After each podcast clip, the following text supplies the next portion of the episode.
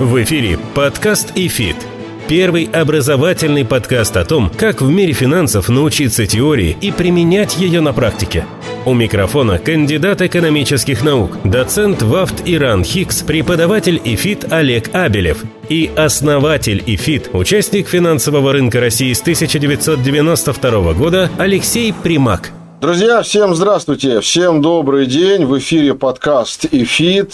Всем привет. И в студии у нас Олег Абелев. И Алексей Примак. Привет, Леш. И о чем мы сегодня поговорим, Олег? У тебя сегодня есть важные темы, которые горячие. Да, у меня две важных темы, но прежде чем мы начнем о них говорить, традиционная информация для вас, дорогие друзья. Мы, как всегда, финансово образовываемся, образовательно говорим о финансах. Пожалуйста, пишите нам на электронную почту, в наш телеграм-канал, заходите на наш сайт 1efit.ru. И самое главное, пишите ваши отзывы. Вот буквально на прошлой неделе уже такие отзывы пошли. Причем вы можете не стесняться в своих отзывах. Так что обратно обратная связь – это очень важно. Ну, а теперь о темах. Ищите нас в интернете, наш телеграм-канал iFit подчеркивание один. Хватит представляться, погнали. Пора. Будем сегодня сжато, у нас с тобой две темы, ты сказал, и давай поговорим. НРД, первая главная тема. НРД, как нынче он расшифровывается уже участниками рынка, национальный рублевый депозитарий. Ну, я надеюсь, что шутка, да, будет э, расчетным все-таки. Да, все-таки он э, будет расчетным. На самом деле, справедливости ради, надо сказать, что платежи в долларах по тем инструментам, инструментам, которые имеют э, хождение внутри страны, да, и не имеют отношения к иностранным инвесторам и ценным бумагам эмитентов, которые не ведут свою деятельность в России, по-прежнему эти платежи работают. А вот евровые платежи с 7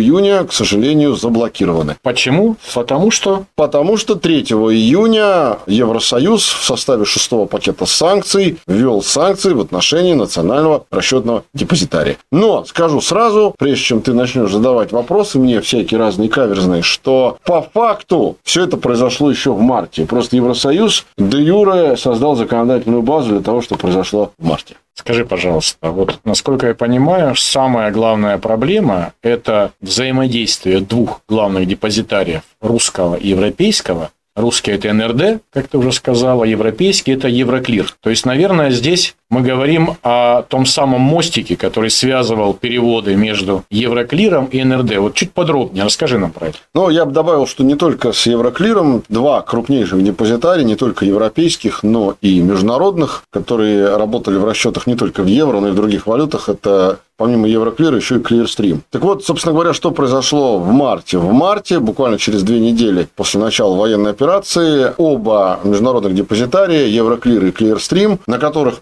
приходились учет прав и обязанностей по ценным бумагам всех иностранных ценных бумаг, которые могли купить инвесторы в России, они просто эти два депозитария взяли и заблокировали счета национального расчетного депозитария у себя. У себя. Таким образом, лишив возможность национальный расчетный депозитарий вести учет прав, открывать счета депо, отражать на этих счетах депо по всем иностранным ценным бумагам вообще какие-либо операции. А наших инвесторов российских, как известно, волнуют две операции. Покупка-продажа и выплата купонов и дивидендов. Так вот, после... А перевод бумаг еще также невозможен. Ну, это, естественно, следует из первых двух операций. То есть, все разного рода операции с ценными бумагами, которые ведут за собой изменение прав и обязанностей, по этим ценным бумагам невозможно после того, как это произошло. Но еще раз подчеркну, это важно просто, чтобы наши слушатели не думали, что это вдруг 3 июня произошло. Это произошло в марте, если мне не изменяет память, 10 марта. Правильно ли я тебя понимаю, что все события произошли в марте, а вот этот пакет санкций, он фактически узаконил для Евроклира вот этот э, мостик, который никак не работал с марта, и фактически, если мы надеялись, что это было их такое самовольное решение, они просто ждали, выжидали, то теперь все законно, они этот мостик нам не откроют, ну или откроют только после того, как санкции уже будут отменены. Да, абсолютно правильно, я об этом сказал в самом начале, и хочу заметить, что за 4 дня до этого, 30 июня, Центральный банк э, у себя на сайте поместил весьма интересную информацию о том, что он настоятельно рекомендует, но, как известно, в России, когда регулятор рекомендует, это приравнивается к закону. Так вот, он настоятельно рекомендовал создать неторговые счета для тех иностранных ценных бумаг, которые оказались заблокированы как раз из-за того, что счет НРД в Евроклире и Клирстриме был заблокирован. Отсюда я делаю вывод, что еще 30 мая в Центральном банке примерно понимали, либо у них был какой-то инсайт по поводу 3 июня, что это юридически будет Скажи, пожалуйста, давай вот еще раз перечислим, какие инструменты попали под заморозку в связи вот с этой блокировкой, с этими санкциями, наложенными на НРД. Давай, что называется, перечислим всех пострадавших. Первое паи, где фигурировали ценные бумаги, акции или облигации, выпущенные российскими компаниями, но не на российских площадках. Ну, то есть коллективные инвестиции, которые были оформлены как БПИФы, в которых внутри находились иностранные эмитенты, и если они при этом использовали вот эту цепочку НРД Евроклир, а не напрямую имели договор с иностранным брокером, угу. эти активы, эти коллективные инвестиции заморожены, то есть они не могут просто внутри этих фондов торговать этими иностранными бумагами и делать оценку этих активов и, соответственно, оценку тех паев, внутри которых были заморожены эти активы, правильно? Нельзя посчитать расчетную стоимость пая. Единственное очень важное добавление, я бы все-таки тебя немножко поправил, не БПИФ, а именно то, что мы называем ETF. Потому что БПИФ – это фонды, которые в российском правовом поле работают, и с ними как раз не со всеми да, такая ну, ситуация случилась. Да, те, у которых есть активы внутри, иностранные, которые заходили к нам, покупались по цепочке Евроклир НРД, они заблокированы. Да, они заблокированы. Те, которые работали напрямую, как и работали. Это, Но все да. ETF заблокированы. ETF, торговались ETF абсолютно все. ETF... То есть, все иностранные ETF, да. торгуемые на наших не в рубле площадках,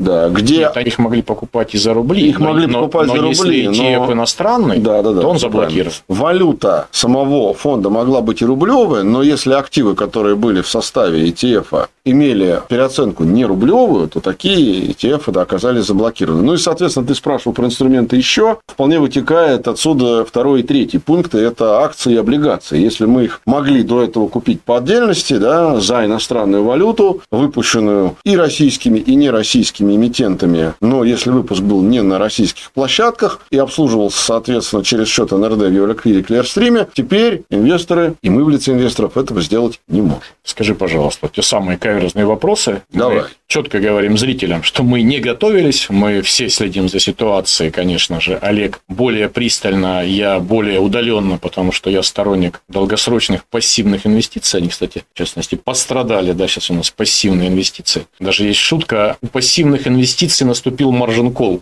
Вот это хорошо звучит. Подкаст iFit. У меня вопрос такой. Скажи, а вот если внутри НРД что-то заблокировано и нет мостика Euroclear, а можно ли внутри НРД, если там внутри этого НРД находятся два русских брокера, то есть заблокирован мостик между НРД и Euroclear ом, а внутри НРД мы же можем торговать заблокированными активами? Да, абсолютно можем. Более того, большинство брокеров, э, которые сейчас разделили а, бумаги на торговые и неторговые счета, имеют дублирование ценных бумаг по этим счетам. То есть, по тем бумагам, которые которые находятся на торговом счете и которые в закрытом контуре НРД работают, по ним, да, сделать То есть, невозможно. у кого было пакет весь в НРД, он весь заблокирован, у кого частично в НРД заблокирован, это частично. Я даже слышал, какой-то средний процент был в прессе мелькал. 14? А, да, около 15%. Но для каждого, наверное, это все-таки по-разному. У каждого Но своя уникальная Это, история. знаешь, такой показатель, который часто в анекдоте сравнивают с температурой по больнице 36,6. Это вот примерно так. То, что у кого-то один, а у кого-то 90. Понятно. Ну, если всех усреднить, получается что-то около 15. Тогда другой каверзный вопрос. Скажи, ну, я всегда сторонник, я люблю американскую поговорку, покупатель должен бдителен, и ты должен всегда всех подозревать или перепроверять. А возможно, здесь какие-то, ну, это, наверное, не махинация, а назовем это словом манипуляции словом. Возможно ли какие-то манипуляции у брокеров самому решить, у кого что заблокировано? Ведь клиент не знает, в брокерском отчете он не видит, какой у него депозитарий. Может ли брокер сам решить, что вот у тебя вот столько-то процентов заблокировано, а столько-то вот там и не заблокировано? Я думаю, что если мы подходим к вопросу этому надо подходить с двух сторон. Первое – это чисто правовой юридический ответ тебе дам. А второй, что называется, житейский на уровне здравого смысла. А если говорить э, о правовом влиянии, то не, не может. То не может, да. Если с точки зрения здравого смысла, вполне, но для этого должна быть какая-то веская причина. Мы же понимаем, что для брокера в любом случае важнейший источник доходов – это комиссии. И если он блокирует даже торгуемую ценную бумагу в рамках закрытого контура на НРД для клиента, то он должен клиенту объяснить, почему он это делает. Если этих объяснений нет, то это выглядит крайне странно, это скорее отпугнет потенциальных клиентов от такого брокера. Я понял тебя. Хорошо. Да, давай. И, кстати, вот да. я хотел бы заметить, пользуясь случаем, что вопросы инфраструктуры вышли в этот кризис на первый план. Потому что раньше все учителя, спикеры фондового рынка, особенно те, которые не работали в инфраструктуре, когда они оценивали риски, которые присутствуют на нашем российском фондовом рынке, под риском автоматически понимался один риск – это рыночный риск. То есть это изменение стоимости актива, и на все другие риски практически закрывались глаза, ну или по-простому говорить, не хватало профессионализма у преподавателей по фондовому рынку, преподавателей финансовой грамотности, тех самых блогеров и инфо-цыган, которых мы с тобой не любим. Не и любим. когда я пытался иногда врываться в чат к таким инфо-цыганам и спрашивать, подождите, а как же здесь вот так? Меня либо удаляли из этого чата, или это вы все тут э, перегибаете палку, Алексей, ничего такого нет, и никаких таких рисков нет. Я просто буквально в феврале, я забил прям в колокол, а первые звоночки были, когда в начале февраля начали арестовывать активы наших олигархов. Мгм. И отсюда возник вопрос, подождите, то есть если так можно, значит так можно и поступить и к широкому рынку, и в отношении депозитариев, и в отношении обычных частных клиентов. И мы с тобой следующую тему, о которой поговорим, это уже про ETF и Финекса, да, что инфраструктурные моменты стали важными и основными. Да, рыночный риск важен, и здесь можно потерять деньги, понести убытки, но зачастую, не понимая, какие инфраструктурные риски могут возникнуть, обычные рядовые инвесторы покупают актив, а до актива еще далеко. Между деньгами инвестора и активом находится много разных организаций, прослоек, упаковок, и в каком-то моменте что-то не срабатывает, и ты получаешь дополнительный риск, которым даже не знал и никак не оценивал. И я пользуюсь случаем, извини, я тебя опять перебью, Давай, давай. Хочу сказать, что в моем курсе для начинающих инвесторов, это исключительно пользуясь случаем, мы уделяем внимание именно инфраструктурным рискам, потому что рыночный риск, он интуитивно понятен людям. Да, я могу что-то купить, оно может упасть. А вот когда я могу купить, и потом я не смогу с этим ничего сделать, не знаю, 10 лет, 20 или вообще никогда, потому что тот, у кого я купил, скажем там, некий продукт, упаковку на золото, золото как было, так и есть, торгуется и растет, а тот, кто тебе продал этот продукт, потом выясняется, что в каком отделении покупали, в то и идите продавайте. Да. Мгм. Кстати, очень многие клиенты, не очень хорошо говорить про, наверное, конкурентов, или можем говорить, в отделы- рамках закона, почему нет? отдельные э, отделы продаж, они прям продавали огромное количество упаковок, которые очень сильно пострадали именно из инфраструктурного риска. То есть были продукты, которые называются ноты, Principal Protected Note, это упаковки, структуры. Внутрь входили в какие-то непонятные для людей инструменты с зашитыми комиссиями, и обещалось, что максимальные потери, так два моих друга пострадали, приходили ко мне и говорю, я здесь вам ничем помочь не могу. Они купили две структуры, одна из них убилась в ноль, то есть ровно ноль денег, а от второй им придется 17%. И упаковщиками этих структур были весьма уважаемые Морган Стэнли и Credit Suisse. Ну, ты немножко так э, ушел в сторону от основной темы. Я просто хотел вернуться к риску технологическому Давай. да, и свою мысль э, высказать и завершить вот эту вот э, беседу нашу по поводу НРД. Когда раньше многие мои знакомые активно в период середины 2000-х искали работу в банковской сфере, а первое, что их спрашивали на собеседованиях в банк, с какими видами рисков сталкивается банк. И как правило, это подтверждали ответы того, что ты сказал. Все говорили про риск валютный, все говорили про риск контрагента, заемщика, про процентный Ну, риск. самые, да, нет, А риск- самый риск контрагента это инфраструктурный. А самый главный риск – это операционный риск, в который входит технологичность проведения операций. И с этого риска все начинается. И поэтому, если этот риск не учитывать, то все остальные риски, они дальше уже не имеют никакого значения. Так вот, был реализован в чистом виде операционный технологический риск. И поэтому я очень надеюсь, я присоединяюсь к словам Алексея, что теперь те, кто будут вести и образовательную деятельность, и практическую деятельность на финансовых рынках, прежде всего будут помнить о том, что такой риск тоже есть, как выяснилось. Давай, мы с тобой обещали говорить э, просто о сложном. Если какой-то термин звучит, мы будем стараться его объяснять. Итак, наша следующая тема – это ETF Finex. И э, ты, наверное, объяснишь, что такое ETF. Да, ETF – это аббревиатура, три английские буквы от э, фразы Exchange Traded Fund, что переводится с английского как «фонд, торгуемый на бирже».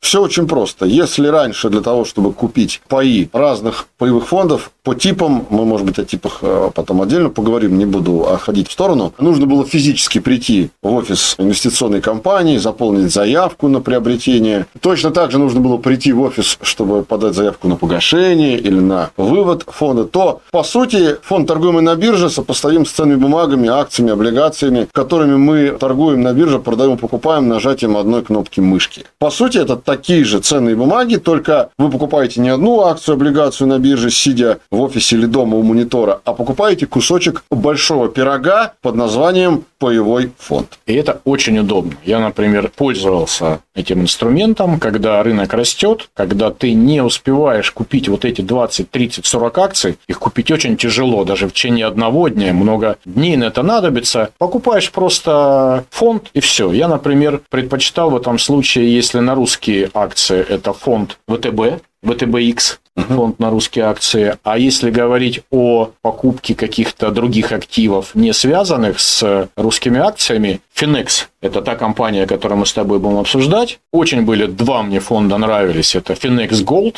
и Finex на Китай я покупал. Угу. Мне были непонятные фонды, в которых были какие-то вещи, связанные с хеджами. Я честно скажу, пытался в них разобраться, но как ни я, ни мои друзья, ни мои клиенты их не покупали. Я не полез туда в глубину, а вот что там в глубине, как оказалось, и всплыло в этот кризис, нам Олег сейчас расскажет, но я сделаю одну маленькую ремарку. Как только стало известно, что практически в ноль, он в ноль же схлопнулся, в ноль схлопнулся один из фондов Finex, FXRB, он, насколько я помню, называется. Я написал стихотворение. Ты его читал? А как же? Я, же я написал стихотворение, это редко на меня снисходят такие Я его даже вещи. переслал своим да? знакомым. Так вот, самое что интересное, наш телеграм-канал, он исключительно образовательный. В нем всего 1600 подписчиков. У нас нет 100, 200 там, тысяч подписчиков. Мы ничего там не накручиваем и не хотели бы, чтобы там присутствовали спекулянты и другие люди. Наш телеграм-канал, который, кстати, называется ИФИТ, подчеркивание 1, он для образовательных целей. Мы стараемся простым языком там писать какие-то вещи, чтобы объяснить, что происходит. Мы не пишем по 30-50 новостей, как некоторые. Как правило, это один-два поста на какие-то, ну, действительно важные вещи, которые происходят. Так вот, я написал в наш телеграм-канал стихотворение про закрывшийся, обнулившийся фонд Финекс, и при 1600 подписчиков посмотрели это стихотворение 5300 человек. Я не ожидал, это абсолютный наш рекорд. Ну что же, Алексей... Я очень скромно оцениваю да. свои стихоплетские, так сказать,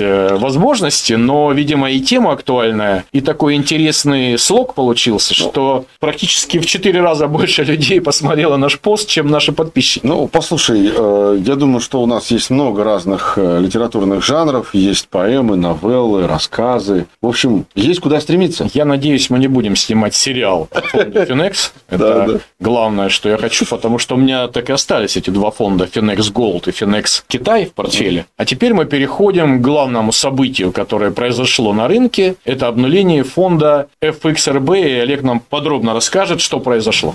Подкаст iFit. Да, давай вначале скажу следующее. Значит, мы об этом чуть-чуть упомянули, когда обсуждали тему НРД. Значит, надо разделять две валюты. Начну я с этого. Это валюта, которой торгуются паи того или иного фонда, и валюта тех инструментов, за которые в фонд приобретаются активы. Бывают ситуации, когда эти валюты совпадают, и здесь все в этом смысле просто. По идее, они должны совпадать. Но бывают ситуации в разных фондах, и как раз фонд XRB был таким фондом, где эти валюты не совпадали, потому что он торговался для инвесторов на бирже в рублях, а активы в него приобретались не только в рублях. А, соответственно, почему так происходило? Потому что большой частью этого фонда были так называемые еврооблигации. Это облигации, которые выпускались российскими эмитентами, но в иностранных валютах. Ну и, как вы понимаете, уважаемые слушатели, в иностранных валютах ныне недружественных стран. И ладно бы ситуация была бы только в этом осложнена тем, что были бы какие-то проблемы технические, те самые операционные риски с продажей и покупкой. Ситуация была осложнена еще и тем, что когда после длительного перерыва открылись э, российские рынки, за месяц до этого, в последний день торгов, в конце февраля, стоимость этих еврооблигаций не просто пошла вниз, а она упала кубарем. Можно назвать цифры. Облигации, которые стоили 100% от номинала, да. торговались в районе 20-30 от. Да, ну, в общем, 70% падение, да, в 5 4 раза. Да. И, соответственно, для того, чтобы как-то компенсировать эти потери для инвесторов в этот фонд, управляющая компания в лице Финекса попыталась, именно, значит, скажу, что попыталась, потому что назвать это реализацией планов нельзя, попыталась каким-то образом найти покупателя на эти облигации по рыночной цене. Но надо было понимать, что рыночная цена, снизившись на 70%, мало того, что способствовало тому, что спроса большого не было, в иные времена, ну, всякие бывают причины, что цена упала. Там, с эмитентом что-то могло произойти, еще какие-то могли быть причины, да. Всегда находились бы те, кто мог бы подобрать эти облигации по низкой цене с определенной долей риска и купить. Но поскольку это облигации эмитентов из недружественных стран, для многих фондов и иностранных инвесторов, в принципе, эти облигации стали неинтересными или, как принято говорить на финансовых рынках, токсичными. И, соответственно, их просто было некому продать. А раз их было некому продать, то для того, чтобы каким-то образом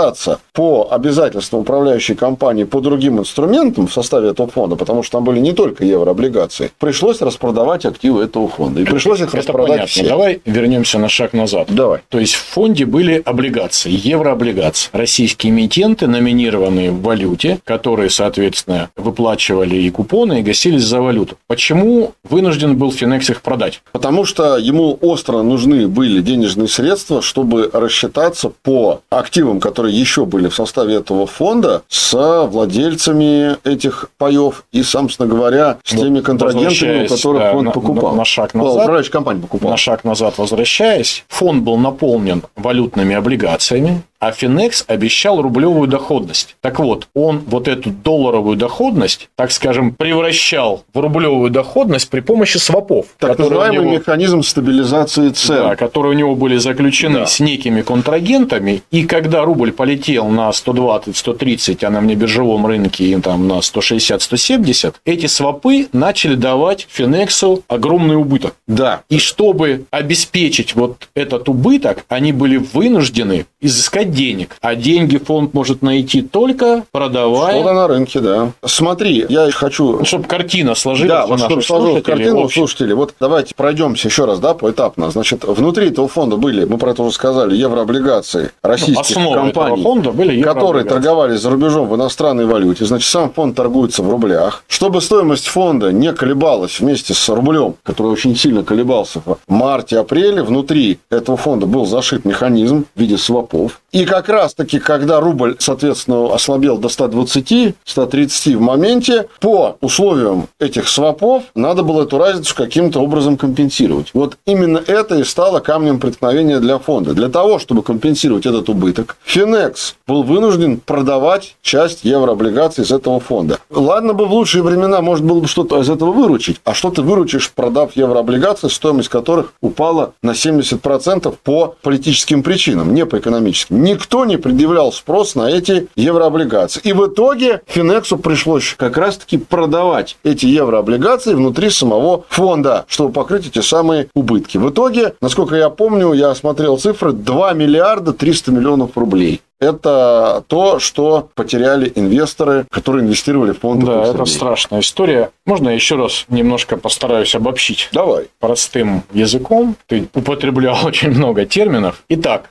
у нас есть фонд. Полностью забит фонд был еврооблигациями, которые приносили долларовую доходность. Неважно, долларовую, евровую, валютную. Финекс боялся, что рубль укрепится, и когда рубль укрепляется, долларовая доходность теряется. То есть там доходность была небольшая. На тот момент, когда они формировали фонд, доходность валютная была, насколько я помню, на уровне там 4-5% Да, около, годовых. около пяти с половиной. Соответственно, если тебе фонд, который номинирован в валюте, приносит 4-5 годовых, ты боишься, что если рубль будет укрепляться, ну, допустим, на те же 4-5 годовых, то твоя валютная доходность станет ноль. Если рубль укрепится еще сильнее, скажем, на Она 10%, станет отрицательной. валютная доходность станет отрицательной. И Финекс решил застраховаться от этого при помощи свопов. То есть, если бы рубль укреплялся, то компенсация от прибыли этого свопа была бы такая, что доходность все равно была бы точно такая же, на которую рассчитывал Финекс. И она выплачивалась бы своим пайщикам в рублях. Но что произошло? Его разорвало, потому что произошли два события, которые Наложились друг на в друга. разные стороны. Рубль не укреплялся, а ослаб в два раза, а еврооблигации упали, Упали, в пять да. раз. Соответственно, чтобы закрыть убыток по вот этому хеджу рубль-доллар, а, то есть это убыток, этот убыток надо отдавать своему контрагенту, и Финекс был вынужден продавать облигации, чтобы закрыть эту дыру, и, соответственно, когда рубль вернулся уже назад на те цифры, которые сейчас, уже было поздно. Облигации были все проданы. И, и важно отметить, Алексей, что ладно бы такая ситуация произошла, когда эти облигации были бы ликвидны. То есть даже если бы они были с дисконтом, но был бы на них какой-то спрос, фонд бы не обнулился. Да, он потерял бы там, наверное, часть активов, но целиком не обнулился. А поскольку никто из иностранных инвесторов не предъявлял вообще никакого спроса, он был равен нулю ну, то есть облигации. попал в идеальный шторм. Пришлось продавать непосредственно облигации из фонда, просто его обнулить на 2,3 миллиарда рублей. То есть в той точке, когда рубль был максимально слабый, и у них возникли убытки, сопоставимые с размерами всего портфеля, по тем ценам, которые были, они сбросили облигации, а когда рубль вернулся, оказалось, что у них денег нет. Но, насколько я понял из отчетности Финекса, они не только продали все активы, лежащие в фонде FXRB, но и во втором фонде а FXRU. А это два фонда, которые на самом деле были тесно связаны. А вот собой. и нет. Это один фонд, но с разными акциями. Теперь мы подходим к самому интересному. Почему они оказались тесно связанными между собой? Как оказалось. Да, как, теперь, как теперь оказалось. самая популярная фраза в этот кризис. Как оказалось. Как оказалось. Это не какой-то отдельный фонд. Это история двух связанных между собой. Это один фонд а, с разными друг... типами акций, да, которые двух связанных между собой типов ценных бумаг. И самое интересное, вот в рекламных и информационных материалах об этих фондах была ли такая информация распространена? Она была. Я, к сожалению, нашел эту информацию, то есть во всех э, бумажках она была, но я специально зашел на сайт Финекса. На сайте Финекса этот один фонд с двумя типами акций преподносится как два разных фонда. Замечательно. Прекрасно. Мы успели отреагировать. Как оказалось, да. Ну вот давай э, пару слов скажем о том, к чему эта ситуация может привести в целом на рынке. Я лично считаю, что это очень серьезный удар по имиджу и престижу Finex. И, в принципе, инвесторы могут, те, которые покупали другие ETF Finex, задуматься о том, а стоит ли им вообще держать эти ETF у себя. Не наступит ли идеальный шторм номер два, и не выяснится, что ты вообще держишь разные типы бумаг, 13 типов бумаг одного фонда. Как написал я в своих стихах, репутация Финекса сгорела, как кучка пепла. Ну, в общем-то, да. Отсюда, кстати, вывод, который мы постоянно с Алексеем в наших эпизодах подкаста «Эфит» пропагандируем. Не надо начинать со сложного, выбирайте максимально простые активы. Потому что эта история с Финексом, она учит и показывает нам пример того, что это не совсем простой актив. Когда ты видишь два разных тикера, ты видишь две разных философии управления и две стратегии разных формирования в одном фонде. О как! Хороший вывод. Итак, во-первых, вы должны покупать то, что вы понимаете. Чем ближе к вам актив, чем меньше между вами и конкретной акцией, за которой стоит конкретный бизнес, вы покупаете, должно быть минимум посредников, минимум каких-то упаковок, структур и прочих вещей, и тогда вы этого риска избегаете. Правильно я Абсолютно. резюмировал? Как говорил Уоррен Баффет, инвестируй только в тот инструмент, который ты понимаешь. Если ты не понимаешь, ну, не надо как этого делать. выяснил последний кризис, тот, который к тебе ближе. Как выяснилось сейчас, просто покупка обычной акции «Газпрома» намного интереснее покупки любой упаковки, особенно если там замешаны активы, находящиеся непонятно для тебя где. В Евроклире или в Америке. Какой, кстати, американский депозитарий, скажи? Clearstream и Euroclear – это вот два депозитария депозитарий международных, в которых в том числе активно используются расчеты по и евро, и долларам. Но если говорить о чисто американском депозитарии, это Bank of New York Mellon. Подкаст «iFit». Итак, выводы, которые можно сделать из этой ситуации. Если вы что-то покупаете, формируете портфель, вы должны понимать, что вы покупаете. Вы должны максимально избегать лишних прослоек. Здесь, конечно, нужно смотреть на соотношение рисков и издержек, которые возникают. Некоторые активы, ну, вы не можете напрямую купить. Для этого нужно пользоваться коллективными инвестициями. И тут для вас должен быть простой ответ. А стоят ли те риски? Вы должны понимать риски. Вы, кстати, всегда можете обращаться к нашим спикерам-преподавателям. У нас порядка 30 человек, которые узко специализируются на любой теме. В том числе по структурным продуктам у нас есть специалисты экстра-класса. Вы можете, во-первых, посетить лекцию, а во-вторых, напрямую на сайте задать вопрос. Любой. Абсолютно. А второй вывод, который мы получили. Актив должен быть равный тому, где вы покупаете. То есть, покупаете русские активы, акции, облигации, русских компаний на московской бирже, покупаете иностранные активы, имея брокерский счет, наверное, у западного брокера, который напрямую выходит на западные биржи, без вот этой сложной прослойки между депозитариями, биржами. Ох, тебя сейчас слушают Ох, меня сейчас слушают. Да, да, да. И прямо песочат, это, как ну, можно. Во-первых, это все законно. Мы не говорим ничего незаконного, да. потому что россиянам не запрещено открывать брокерские счета у иностранного брокера пока. Ну, я бы сказал так, извини, не запрещено пока, но это теперь стало гораздо сложнее технологически сделать. И пока не запрещено покупать на этот счет любые иностранные продукты. Но вы должны понимать, что сейчас в случае продолжения ухудшения ситуации, пока ни один брокерский счет русских резидентов на Западе не арестован, но это может быть, мы должны понимать, что теперь такой риск существует. Абсолютно. И, насколько я пока знаю, никаких прецедентов не было, но некоторые брокерские компании, первое, перестали открывать брокерские счета россиянам. Многие